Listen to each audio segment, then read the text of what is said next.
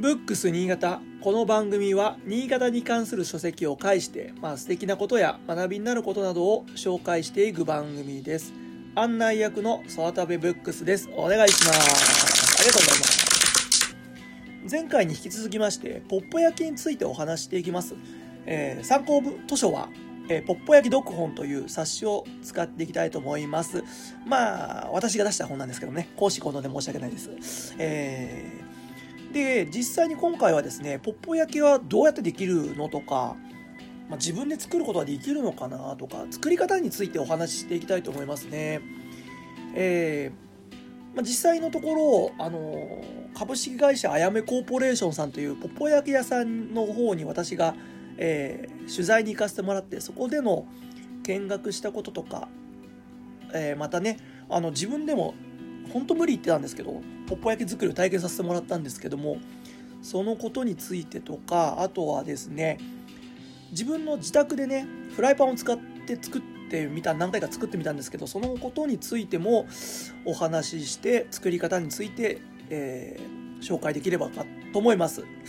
えーとまず最初に材料ですね材料はね、え、主にね小麦粉とね水と黒糖なんですね。ほんとシンプル、まあ、それにプラスして小麦粉を膨らまかせたりあのなんだろうなつなぎの役目とかするのかな。のために重曹とかベーキングパウダーも加えるんですけども本当にどこでも手に入るようなまあ値段もねそんなにしないようなものでできてますね。で次がそれを作ってどうやってどういう過程で作っていくかっていうのを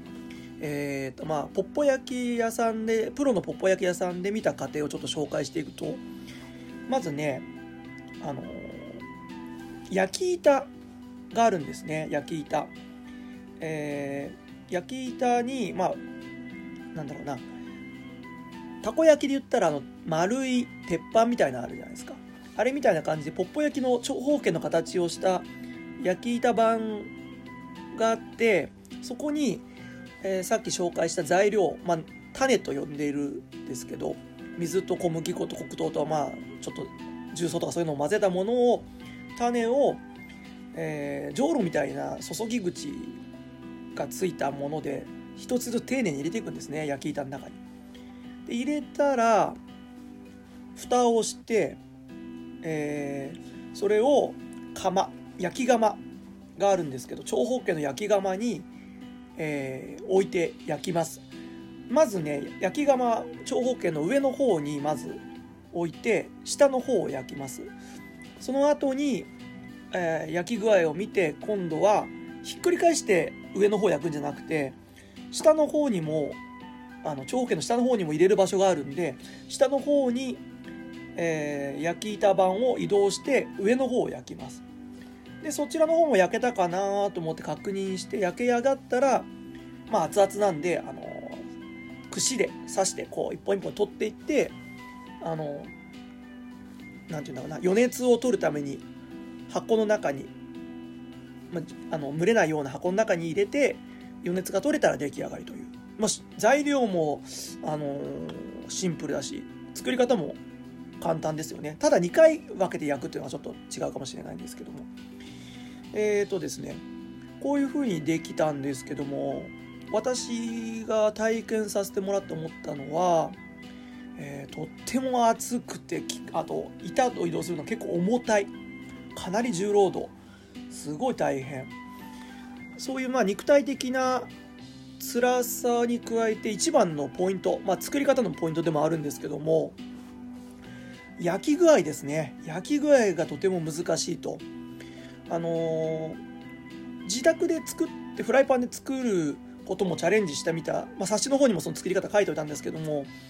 あの味の方はねある程度再現できます。黒糖ベースの味の。ただねあのもう何ていうのポッポ焼きのメインの特徴というか味の特徴というか食感ですね。あのもちもちの食感。あれを再現するのはねもう自宅ではもう多分ほとんど無理だと思います。作ってみて思ったんですけど。これはねあのプロの方の作り方とか私も体験してみて思ったんですけども一つは技術的な職人的な技術的なたあのこと技術的なこととあとね焼き窯が特殊な機械、まあ、機械の特殊性ですね。それによってね成し遂げられているっていうのがねすごい勉強になりました。えっ、ー、とその技術的にはあの何分焼いたら出来上がりってものじゃなくてやっぱり同じ材料の分量を使っててもその日の温度とか湿度とか、えー、材料の、まあ、状態とかによるんでしょうけどそれによってね毎回違うそうなんです聞いても。でプロの方も最初の1回目2回目は蓋を開けながら様子見ながら焼き具合を見てあの上下で焼いてます。それぐらいデリケートであのまあ、自分で自宅で作った時もすごい感じたんですけど少しでも焼きすぎると食感カチカチになってしまうし焼き方が甘少なければ柔らかすぎると今度ぐちゃぐちゃで形ができないんですようまく。それがねやっぱね難しい。本当にその中間の一番いいところの焼き具合が、えー、微妙だと。それが本当難しいなっていうのが思ったのとあとね技術に加えてねあの焼き窯ですね。焼き窯のでフォローしているというかその作る特殊性があるんだなと思って焼き窯ちょっと説明するどんなものかって説明すると、えーまあ、銅でできてます。全体銅でできていて長方形の四角をちょっとイメージしてほしいんですけど中心にガスで火が起こってます、えーと、昔は炭だったそうなんですけどもやっぱり火が火力が安定しないってことで今ガスになってるそうでそういうのが中心に火の熱源があって上と下はあの開いてます。焼き板とか置くために。穴が開いていてあのそれ以外の四角という囲んであるところの壁に空洞が開いていてそこに水を注ぐことができます。で水がそこに注ぐことによってあの火力で火が温まっ直火で温まったのがその水に伝わって水の厚さで全体を焼くというか。まあ直火で焼くとやっぱりコントロールできないそうであまり難しいのは。あの水でが焼けた熱を使って焼くことによってなんて火がまろやかになるというか全体に均一に焼けるようになるというか全体均一に焼くというのがすごい重要らしくて。そこのところをやるためにこの焼き器が工夫されています。でよくポッポ焼きって焼きって言うけどあの食感とか作ってる最中に蒸気がぶわって上がってるんですけどもこれはあのー、その焼き器のところ水を入れて水が沸騰して蒸気が出てることに由来してるんですけどもうんまあ焼きと蒸しの中間と言ってもいいのかなと思います。だからこだからあのうん。あのふわふわ食感とかもちもち食感が、えー、作り出せると。この機械のあの焼き方の均一性によって。まあ、そんな作り方なんですね。もう本当材料も作り方もシンプルなんですけど、あのー、とてもデリケートな焼き具合ということ。であとポあの取材させていただいたアヤムコーポレーションさんも言ってたんですけども機械で全自動でできないかってチャレンジしてて今もまあされてるそうなんですけどやっぱり人間のその臨機応変なあの対応はさすがに機械できないとまだ。何分何分できっちりやるのじゃなくて。そういうのからねやっぱりね本当にポッポ焼きをもし食べる機会ありましたら、まあ、その作ってるところを見れたら見てほしいっていうのもあったり食べる時には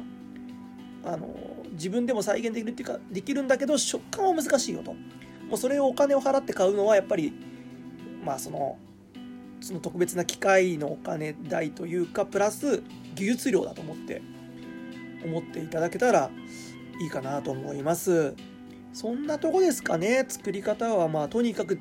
最後にまとめると本当は焼き具合だとポイントは。それを工夫しているからあの食感が出てくると。まあ味とかそういうものはまあ正直あの黒糖ベースで再現はできますよと。